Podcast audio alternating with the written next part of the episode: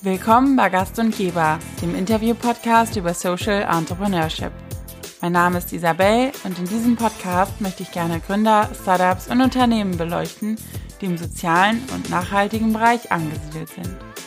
Wer steckt dahinter? Was sind das für Personen, die Social Startups gründen und was treibt sie an? Wie viel soziales Unternehmertum braucht die Wirtschaft, um nachhaltig für positive Veränderung zu sorgen? Aber auch Fragen wie, was ist die Rolle der Politik dabei? Hat die Politik eine Pflicht, Social Startups zu unterstützen? Und falls ja, kommt sie dieser Pflicht auch nach? All das möchte ich in diesem Podcast gern herausfinden und lade dazu spannende Persönlichkeiten ein, die von sich selbst, ihren Erfahrungen und ihrer Motivation erzählen, sodass wir gemeinsam mehr über Social Startups lernen können. Mein heutiger Gast ist Paula Eickmann, Ideengeberin und Mitgründerin von Weserholz. Weserholz ist ein Designstudio. Doch neben Möbeln wird hier auch in Zukunftsperspektiven geschreinert. Das Unternehmen wurde in Bremen gegründet und kombiniert Handwerk und Design mit sozialem Unternehmertum. Fachkräfte aus dem Bereich Tischlerei und Design arbeiten zusammen mit geduldeten Geflüchteten im Alter von 18 bis 27 Jahren, die noch keine gesicherte Aufenthaltsgenehmigung haben. Viele von ihnen stammen aus dem afrikanischen und arabischen Raum. Hierbei können die Geflüchteten ihre eigenen kulturellen Erfahrungen und Ideen mit in die Projekte einbringen. Das Ziel ist es, die Geflüchteten in Form eines zehnmonatigen Traineeships vorzubereiten, in eine Ausbildung oder einen Job zu starten. Weserholz wurde im Jahr 2018 mit dem Titel Kultur- und Kreativpiloten ausgezeichnet. Eine Auszeichnung, die jedes Jahr im Namen der Bundesregierung an 32 Unternehmen verliehen wird. Außerdem gewann es im Jahr 2017 den Hidden Movers Award, eine Auszeichnung von Deloitte, die mit 25.000 Euro belohnt wurde. Neben der Gründungsgeschichte sprechen wir auch über die alltäglichen Herausforderungen, denen die jungen Trainees gestellt sind. Zum Beispiel geht es um die Frage, was macht es mit einem, wenn man nicht weiß, ob man das Land, in dem man gerade lebt und dem man versucht, etwas aufzubauen, eventuell wieder verlassen muss. Aber genauso sprechen wir auch über die Herausforderungen innerhalb des festen Weserholz-Teams. Denn was macht es mit einem, wenn man sich einsetzt, eine soziale Bindung zu den jungen Erwachsenen aufbaut und dann am Ende doch machtlos ist und die Person abgeschoben wird? Zum Glück ist das nicht der Regelfall. Dennoch, ich kann nur den Hut ziehen, wenn ich höre, was das Weserholz-Team da leistet. Und nun viel Spaß beim Zuhören.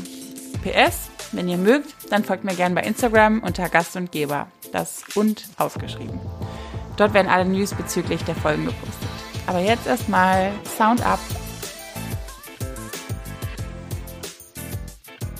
Ja, vielleicht kannst du Paula einmal ein bisschen erklären und erzählen, was ihr mit Weserholz genau macht. Ja, Weserholz ist ein Designstudio und zeitgleich aber eine Brücke in Ausbildung für junge Erwachsene, die ohne gesicherten Aufenthalt in Bremen leben. Das heißt, zum einen geht es darum, gemeinsam Designs äh, für Möbel Interieur zu entwickeln. Und auf der anderen Seite geht es darum, weiter Sprache zu lernen, also das Deutsch zu verbessern, ein bisschen Mathematiktraining zu machen und dann ja letztlich sich auf eine Ausbildung vorzubereiten oder den Weg in Arbeit zu finden, je nachdem, wo man individuell auch hin will. Und wie ist die Idee genau entstanden?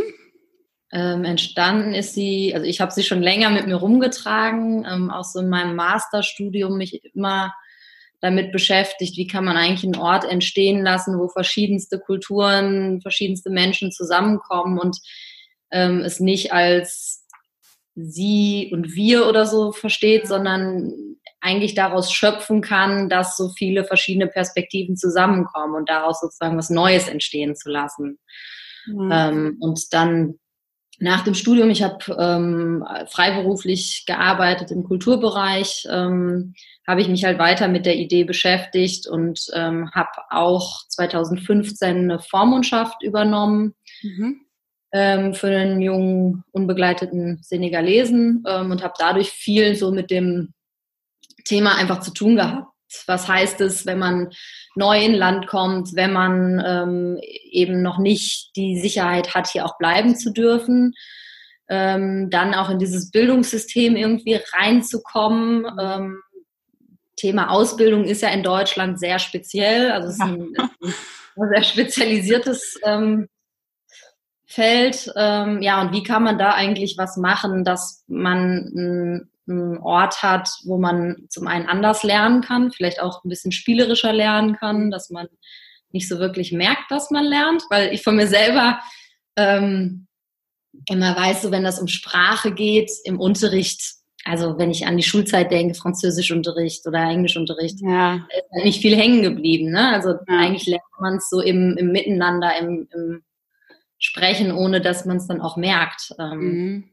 Genau, und das waren so die, die Pfeiler, sage ich mal, ähm, Weserholz zu entwickeln. Also ein Ort, wo man anders lernen kann und wo man aber auch mit den ganzen ja, Kulturen, Perspektiven ähm, was Neues entwickeln kann. Okay, cool. Das heißt, ähm, dieses spielerische Lernen quasi, ähm, also gerade wenn oder jetzt auch im Hinblick auf Deutsch lernen und Mathe lernen, ist es nicht so, ihr setzt euch nicht nochmal separat hin, sondern während ihr quasi mit den Menschen arbeitet, wird es, werden ja die Sprachkenntnisse quasi automatisch vermittelt, richtig? Jein, also wir haben schon auch ähm, sozusagen extra Stunden äh, in der Woche, wo mhm. wir eine Art Unterricht haben. Also 15 Stunden in der Woche sind Deutsch. Ähm, ah, cool, okay. Mathe sind drei Stunden und dann gibt's aber die Kombination eben auch mit der Werkstatt. Also unsere ähm, Leitung von der Deutschwerkstatt ist dann auch mit äh, im Gestaltungsbereich mal mit dabei. Und der Unterricht da ist auch nicht klassisch so, jeder hat jetzt irgendwie sein B1-Buch, weil wir uns auf die B1-Prüfung vorbereiten, sondern ähm, wir arbeiten da freier, also gucken, welche Materialien ne, passen mhm. oder auch die Frage, so welches Thema interessiert dich, worüber kannst du gut lernen. Ähm, mich interessiert das Thema, keine Ahnung, Fußball zum Beispiel. Mhm. Dann kann ich darüber natürlich ganz anders meine Deutschkenntnisse verbessern, als wenn ich mich mit Dingen beschäftigen muss, ähm, die, die mich nicht interessieren. Und da ist zum Beispiel ja. ähm, in den Deutschheften, die es gibt, ähm, geht es auch viel um Reisen oder sowas. Und das mhm. ist eine Thematik, die ist natürlich mit dem Personenkreis, mit dem wir arbeiten, ist total trivial. Also jemand, ja. der geflohen ist, möchte nicht unbedingt über das Thema ja. Reisen äh, sprechen oder darüber lernen. Mhm. So, und äh, da versuchen wir eben andere Wege zu gehen oder auch mal im Museum uns was anzugucken und darüber eben ja ja, letztlich zu lernen. Wie groß sind die Klassen dann oder generell auch die, ähm, ja, also insgesamt, wie viele habt ihr immer gerade so on board? Ähm, wir haben sechs junge Erwachsene pro Jahrgang. Okay, und ist das ähm, geschlechtermäßig irgendwie neutral oder ist es so ein bisschen dem Klischee entsprechend, dass so Tischer-Sachen dann doch eher Männer dominiert sind? Sind tatsächlich mehr Männer. Ähm, wir haben im letzten Jahrgang, das war der dritte Jahrgang, die erste Frau dabei gehabt. Dies Jahr auch wieder eine Frau. Ähm, ja, es hat unterschiedliche Gründe. Also zum einen ist es, dass einfach viel mehr junge Erwachsene äh, Männer nach Deutschland gekommen sind, mhm. also weniger die Frauen, ähm, die so mit 18, 19, 20 oder so hierher gekommen sind. Ähm, und dann ist es eben so in vielen Ländern das handwerkliche eher männerdominierter Beruf. Ah, okay. Ja. Wie läuft das so vom Prozess ab? Weil Deutschland ist ja sehr bürokratisch, wie wir wissen. ähm, wie findet ihr mit den ähm, Trainees äh, zusammen? Also ja, habt ihr da eine Organisation, mit der ihr zusammenarbeitet oder wie läuft das? Ja, es geht letztlich über verschiedenste Wege. Also wir haben ähm, ein gutes Netzwerk ähm, da treten wir, also sind von Beratungen über irgendwie auch Mentoren oder äh, auch von behördlichen Seiten aus der Jugendhilfe oder so ähm, kennen Personen uns. Darüber streuen wir das, wenn wir Plätze haben. Und oft geht es aber auch über ehemalige Trainees, also dass sie sagen, hier, ich habe einen Freund, äh, für den wäre das genau das Richtige, kann der sich mal bei euch vorstellen. Und letztlich haben wir ja leider nur sechs Plätze, ähm, so dass ja wir es da auch gar nicht jetzt so ne, riesig ja. groß streuen können, dass ähm, ja, ja. weil es einfach nicht so viele Plätze sozusagen gibt. Und wie lange ähm, begleitet ihr die ähm, oder wie lange arbeitet ihr dann quasi, wie lange geht so ein Trainee-Programm? Und du hast ja eben schon gesagt, zweite Frage, ähm, Ihr habt Deutsch- und Englischstunden. Wie ist so der Rest der Zeit? Wie sieht dieses Trainee-Programm insgesamt dann aus? Mhm. Ähm, Deutsch-Mathe haben wir, Entschuldige. Ja, ähm, sorry, was habe ich gesagt? Deutsch-Englisch. Ach so, oh nee, ich meinte Deutsch-Mathe. Alles gut. Ähm, jetzt habe ich deine erste Frage. Wie, wie, lange das, wie lange es wie lange? Äh, geht. ähm, also ein Trainee-Jahrgang geht in der Regel zehn Monate. Ähm, das ist dem geschuldet, dass, dass ähm, wir uns so an dem Ausbildungsjahr orientieren. Mhm. Ähm, das heißt, wir beginnen in der Regel so Ende September, ne, wenn sich auch zeigt, hat man irgendwie einen Anschlussplatz bekommen oder nicht. Äh, dann fangen wir sozusagen an und dann geht es bis Ende Juli, weil dann im August oder September die Ausbildungen äh, anfangen. Mhm. Okay. Und ähm, genau daran orientieren wir uns, aber sind da auch flexibel bei Einzel also in Einzelfällen. Hm. Wir haben manchmal auch Personen, die dann länger bei uns sind ähm, oder die später einsteigen, je nachdem, was auch so für eine Team Teamdynamik irgendwie ja. da ist. Ne? Und ähm, ja, dass es eben zehn Monate geht, ist so letztlich auch ein bisschen so ein strukturelles Ding, dass wir uns ja trotzdem auch in Strukturen bewegen, von denen wir uns nicht gänzlich frei machen können. Ja. Ähm, genau, und ähm, ja, Mathe-Deutsch findet sozusagen bei uns statt und der Rest der Zeit ist Werkstattarbeit. Da geht es dann darum, Grundlagen in der Gestaltung kennenzulernen und auch im Handwerk, weil nicht jeder kommt schon mit einem Vorwissen zu uns. Also zum Teil haben einzelne Personen schon Erfahrung im Handwerk, zum Teil noch gar nicht. Mhm. Und genauso in der Gestaltung. Ne? Ich meine, das ist natürlich, Design ist nochmal ein abstrakterer äh, Begriff, irgendwie, wo man dann natürlich äh, mit perspektivischem Zeichnen etc. pp. irgendwie viel machen kann, da aber dann wieder auch schön die Verknüpfungen zu Mathematik zum Beispiel hat. Ähm, genau, und dann so ein bisschen frei schwebend über allem ist dann noch so die Berufsorientierung. Dann nehmen wir uns mit jedem Einzelnen die Zeit zu gucken, was sind deine Wünsche, was ist auch realistisch, ne, was du erreichen kannst, was willst du, ähm, gibt es Berufe, in denen du schon Erfahrungen hast oder die du spannend findest, die du kennenlernen willst. Und dann geht es eben mhm. über Praktika ähm, in Betriebe rein, um da nach Möglichkeit eine Ausbildung oder so eine vorgeschaltete Einstiegsqualifizierung zu finden. Hm. Oder eben im, im Einzelfall auch einfach einen Arbeitsplatz zu finden. Ihr arbeitet ja mit äh, Menschen zusammen, die ja noch keine offizielle ähm, Aufenthaltsgenehmigung haben. Gab es auch schon mal den Fall, dass jemand dann zurückgeschickt wurde? Ähm, ja, also, ja, ja. Also wir hatten schon Fälle von Kirchenasyl, mhm. dass die Abschiebung drohte ähm, wegen Dublin-Verfahren und dann eben ähm, die Kirch das Kirchenasyl die einzige Möglichkeit war. Ähm, genau, und jemand, der auch im Kirchenasyl war, ist dann nochmal abgeschoben worden, ja. Was macht das so mit einem, wenn man da irgendwie so Zeit und Energie und ja auch irgendwie eine persönliche Bindung aufbaut?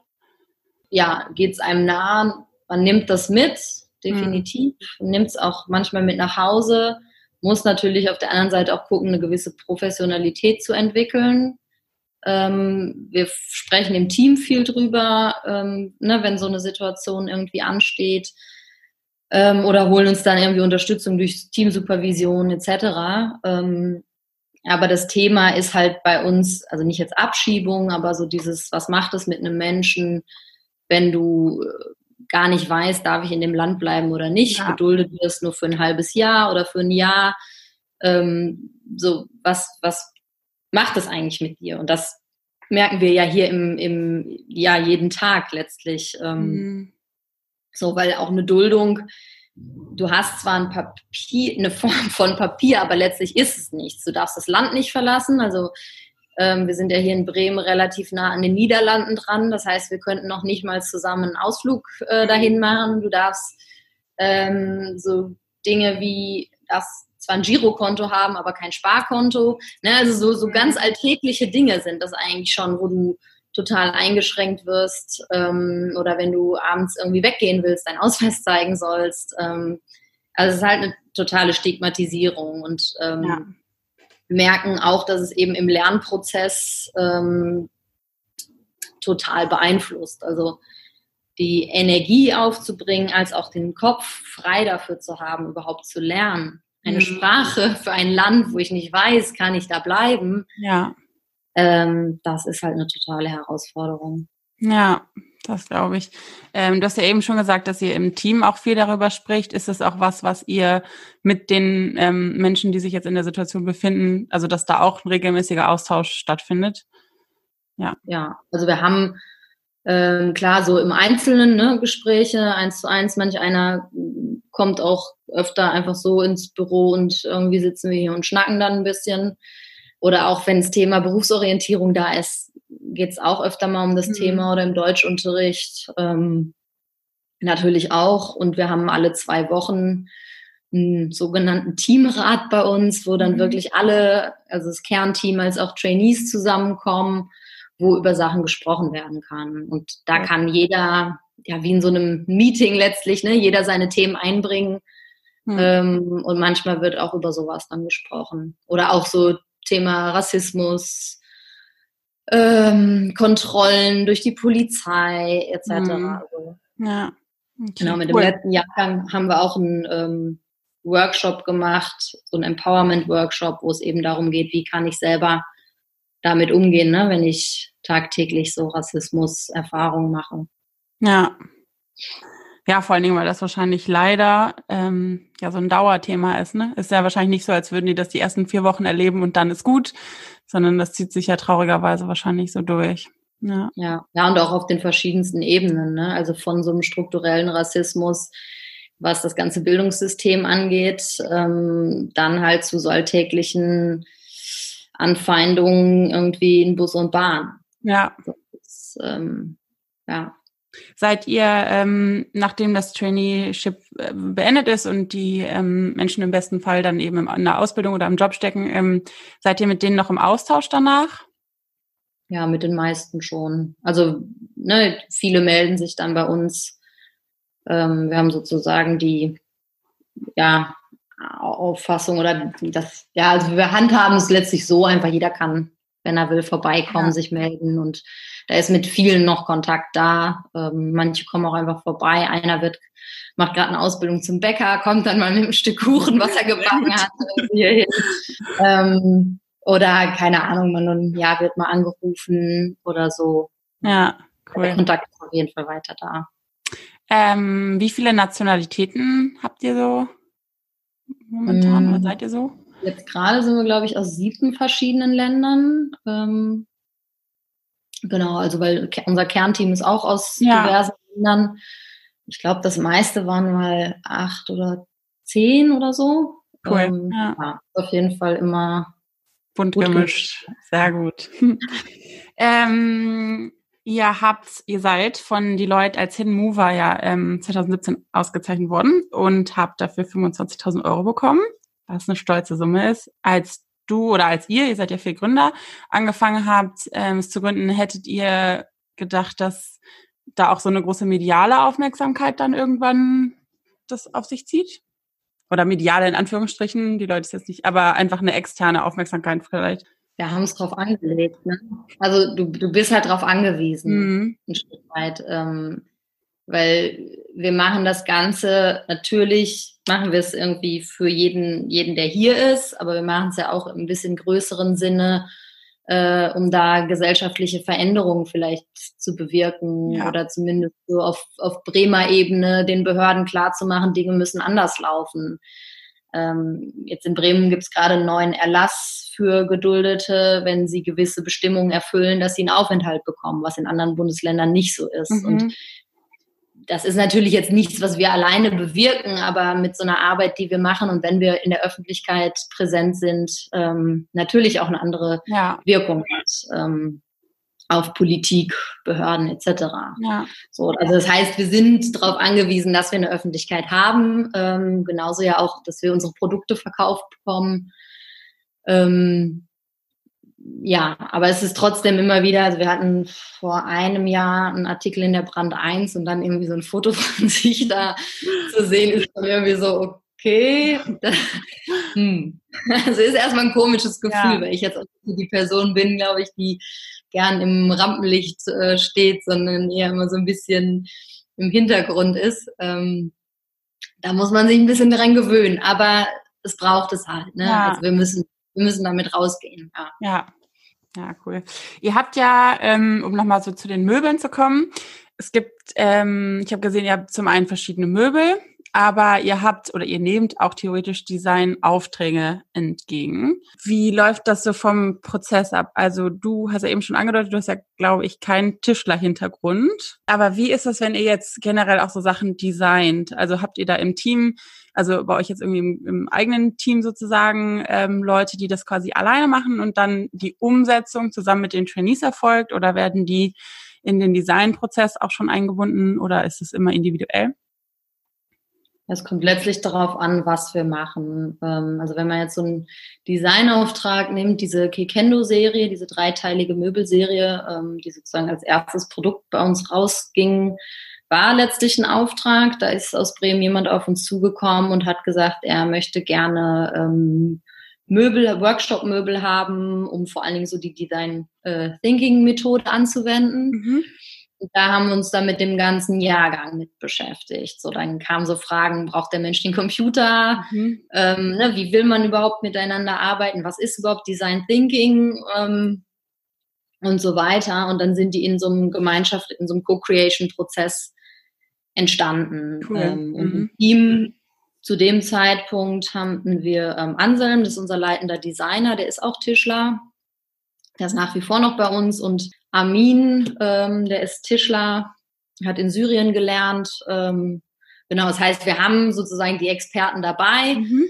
ähm, die dann gemeinsam mit den Trainees die Sachen entwickeln. Und jetzt kürzlich hatten wir einen Auftrag, ähm, die Trophäen für den Smart Hero Award mhm. zu machen. Das ist dann in, in Zusammenarbeit, weil das auch ziemlich schnell in, passieren musste, in Zusammenarbeit äh, zwischen unseren jetzigen Designern Anselm und Armando dann passiert. Und es geht aber immer wieder auch irgendwie ein Stück weit in das, ins Team zurück und wird diskutiert, jetzt nicht jedes Mal mit den Trainees, aber es ist immer so ein gemeinschaftlicher Prozess. Eigentlich mhm. nie, dass eine Person da sitzt und irgendwie äh, ja die Wunderlösung findet, sondern meist, also eigentlich immer passiert es hier im Austausch. Ja, cool.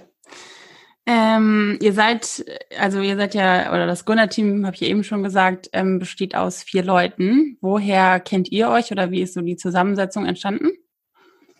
Ähm, entstanden, also Tanja und ich kennen uns über eine Freundin, wir haben uns in Portugal Urlaub kennen und lieben gelernt, ähm, haben danach auch dann mal bei einer ähm, anderen Produktion zusammengearbeitet und da so ein bisschen getestet, funktioniert das, wenn wir beide irgendwie uns zusammen selbstständig machen wollen, weil das mhm. immer so Thema war bei uns beiden. Ähm, genau, und dann hatte ich den Entschluss gefasst, ich mache das jetzt. Und dann irgendwie wenige Monate später hat Tanja gesagt, okay, ich bin dabei. Sie hat damals noch in Berlin gewohnt, ich schon hier in Bremen.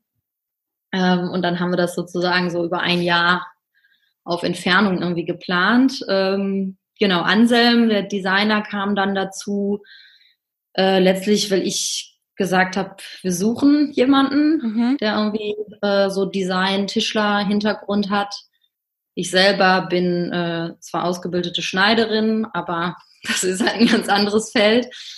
Ähm, genau, und dann hatte Anselm sich auch über eine Studienkollegin von mir, äh, sind wir in Kontakt gekommen und er hat sofort gesagt, ja, finde ich mega spannend. Ähm, ich bin auch dabei und Samba, der ähm, genau jetzt gerade nicht mehr bei uns mit dabei ist, aber der mit im Gründerteam war, ähm, den kenne ich über eben Mentorenschaft. Okay. Cool. Du hast ja eben schon gesagt, äh, dass du oder gerade angedeutet, dass du schon länger äh, das die Idee hattest, dich selbstständig zu machen. Aber war das von vornherein auch mit einem sozialen Fokus oder hat sich das dann eher so entwickelt? Der soziale Fokus war eigentlich schon sofort da, also beziehungsweise muss ich anders anfangen vielleicht. ähm, ich habe nach dem Bachelorstudium, was ich in Berlin gemacht habe, ähm, erstmal gearbeitet und habe da schon freiberuflich im Kulturbereich gearbeitet und bin dann fürs Masterstudium hier nach Bremen gegangen und habe mhm. da mit einer Kommilitonin dann den Verein Captain Kurt gegründet 2014, eben mit dem Gedanken, dass wir eigene Projekte umsetzen können. Mhm. Ähm, und da haben wir erst ähm, ja, Projekte so im Bereich ähm, bildende Kunst, darstellende Kunst mit Kindern. Ähm, es waren meist inklusive Projekte gemacht. Und dann ging es aber darum, dass ich irgendwas haben oder machen wollte, was so ein bisschen stetiger ist und mhm. nicht du planst monatelang für ein Projekt, beantragst Gelder und dann ist es aber in zwei Monaten auch schon wieder vorbei. Ja. Ähm, sondern irgendwas zu haben, was ein bisschen längerfristig ist. Mhm. Und ähm, so, weil dann natürlich auch irgendwie viel Energie verpufft. So. Ja. Und ähm, da war dann die Idee, dass es eben nicht nur auf Fördergeldern äh, fußt, sondern dass man was macht, was in eine Wirtschaftlichkeit reinführen kann. So. Mhm. Und zwar klar mit Weserholz in der Form, wie wir konzipiert sind oder an den Start gegangen sind, dass wir erstmal auf Förderung angewiesen sind. Mhm. Ähm, weil wir ja letztlich mit einer Idee gestartet sind und nicht mit einem Produkt. Mhm. Ähm, und genau, hatten dann die Förderung durch Aktion Mensch erstmal für zwei Jahre und sind jetzt aktuell von der EU durch den Europäischen Sozialfonds größtenteils finanziert und das, das Unternehmerische bauen wir sozusagen parallel immer weiter auf. Okay. Und ähm, gab es auch mal Momente, wo du, wo du irgendwie gezweifelt hast, auch gerade so ein bisschen äh, im Hinblick, also das gerade diese Flüchtlingsthematik ist ja was, was permanent oder immer wieder irgendwie medial ist und wo man dann ja auch, glaube ich, so ein bisschen ähm, ja, Rückschläge ist irgendwie das falsche Wort, aber irgendwie ist es so ein, ja, eigentlich immer und immer wieder so Eindrücke, die einen dann, glaube ich, auch manchmal, oder könnte ich mir vorstellen, manchmal so ein bisschen den Optimismus verlieren lassen, für einen Moment vielleicht, äh, weil man halt ständig sieht, was irgendwie Schlimmes passiert auf der Welt. Ähm, hast du so Momente auch, dass du so denkst, so reicht das hier oder also weil es ist ja schon wahnsinnig viel, was ihr da leistet. Aber also deswegen gar nicht jetzt auf, auf ich will das nicht abschmälern, sondern wirklich einfach persönlich, dass ähm, ja, dass sich das irgendwie bewegt und du da irgendwie manchmal zweifelst oder oder wie gehst du überhaupt mit sowas um? Also ich glaube, man hat immer Momente, wo man irgendwie frustriert ist oder wenn man sich irgendwie so das gesamte Weltgeschehen anguckt oder auch jetzt nach Griechenland blickt ja. oder an generell die EU-Außengrenzen so, klar, da ist irgendwie ein totaler Frustra oder auch eher eine Wut ähm, darüber, wie, wie wir uns verhalten. Ähm, aber eigentlich versuche ich das immer irgendwie in, in was, nicht in was Positives zu kanalisieren. Das klingt, also kann man nicht. Die Situation ist schlimm und ist nicht, mhm. nicht gut. Ähm, aber versuche sozusagen den Blick dann auf das zu wenden, was wir hier im Kleinen schon bewirken. Und ähm, so da bekommen wir halt super viel gespiegelt von unseren Trainees, ja. ähm, was gut läuft oder was vielleicht auch noch nicht gut läuft oder ähm, was für eine Veränderung es vielleicht auch in der Gesellschaft braucht, wie viel Offenheit ähm, von beiden Seiten eigentlich da sein muss. Ähm, so, ja, also dieser Frustmoment ist glaube ich, öfter da, aber ähm, versuche es eher dann in, in ja, andere Energien ja. umzusetzen und dann irgendwie weiterzumachen. Findest du, dass ähm, so die deutsche Politik quasi, dass da genügend Unterstützung ist, was Sozialunternehmer angeht, oder dass da noch Luft nach oben ist? Da ist noch ziemlich viel Luft nach oben. Ja. Also wir haben es ja in Bremen, ich meine, Bremen ist ein super kleines Bundesland. Ähm, wir haben es hier vielleicht noch ein bisschen einfacher, so Dinge auf den Weg zu bringen, weil du bist schnell an den Stellen, die irgendwie entscheiden und ähm, ja, wo eben Dinge passieren können. Ähm, aber so das Thema Sozialunternehmertum, wir haben uns mal mit der Handelskammer getroffen, da hatte man ein riesen Fragezeichen mhm. im Kopf. So, das heißt, also es ist einfach noch gar nicht so bekannt, dass ein Unternehmen irgendwie sozial sein kann. So. Und das ist auch was, eine, eine Problematik, die uns immer wieder widerfährt. Ne? So, was ist denn Weserholz? Es ist irgendwie kein Handwerksbetrieb, mhm. es ist äh, irgendwie ein Sozialprojekt. Also so was, was ja. ist es? Wie ist es ein Bildungsprogramm? Wie, wie muss es definiert werden? Also da gibt's halt die Schubladen irgendwie gefühlt. Äh, und wenn du da nicht reinpasst, ja. Wirst du trotzdem irgendwo reingestopft, ja. so ungefähr. Ne? Also da haben wir auch also in ja, den letzten drei, vier Jahren auch viele Situationen, wo wir genau vor dem Problem standen. Mhm. So ähm, ging es um, um ähm, Unfallversicherung. Ja, okay, ihr seid ein Verein. aber irgendwie macht ihr Handwerk. Hm, welche Unfallversicherung gehört ihr denn jetzt? Mhm. Also so, so, ne? Ja. Dass Dinge anders gedacht werden durch Sozialunternehmen, anders angegangen werden oder vielleicht nicht die Gewinnmaximierung ähm, im Vordergrund steht. Das ist bei den entscheidenden Stellen, glaube ich, noch nicht angekommen. Ja, das ist auch mein Eindruck leider. Ich habe das Gefühl, es tut sich ein bisschen was, aber wirklich in sehr langsamen Schritten. Ich glaube, das ist ein total langer Prozess, der, der ja. da letztlich noch passieren muss. Ja. Eine abschließende Frage. Hast du ähm, persönlich, das ist immer meine letzte Frage, ähm, ein Vorbild oder jemanden, der dich inspiriert? Die Frage habe ich neulich irgendwo schon mal gestellt bekommen und konnte sie nicht richtig beantworten. Also es gibt, gibt glaube ich, gar nicht eine bestimmte Person. Mhm. Ähm, es ist eher, so was mich auch so in diesem ganzen Prozess von der Entwicklung von Weserholz begleitet hat, ist, dass ich viele gesehen habe, die sich einsetzen für Veränderungen, die ähm, irgendwie dafür kämpfen auf verschiedensten Ebenen, sei es von irgendwie Umweltschutz oder eben sozialen Themen für so ein besseres Miteinander, für eine bessere Welt, wenn man es irgendwie so sagen will. Ähm, und ich glaube, das sind eher so die Dinge, die mich dann ähm, inspirieren und irgendwie mir auch so einen Energieschub geben, dann in so Momenten, ja. wo man manchmal denkt, so Gott, wie sollen wir da weiterkommen, ähm, dann doch weiterzumachen. Ja, das kann ich gut verstehen. Cool, dann vielen Dank. Es hat sehr Spaß gemacht, war sehr spannend, äh, auch mal ein paar Einblicke zu bekommen. Vielen Dank. Vielen Dank dir. Und das war die heutige Folge von Gast und Geber mit Paula Eickmann. Ich hoffe, ihr hattet eine gute Zeit und seid beim nächsten Mal wieder dabei. Bis dahin, bleibt gesund und macht's gut.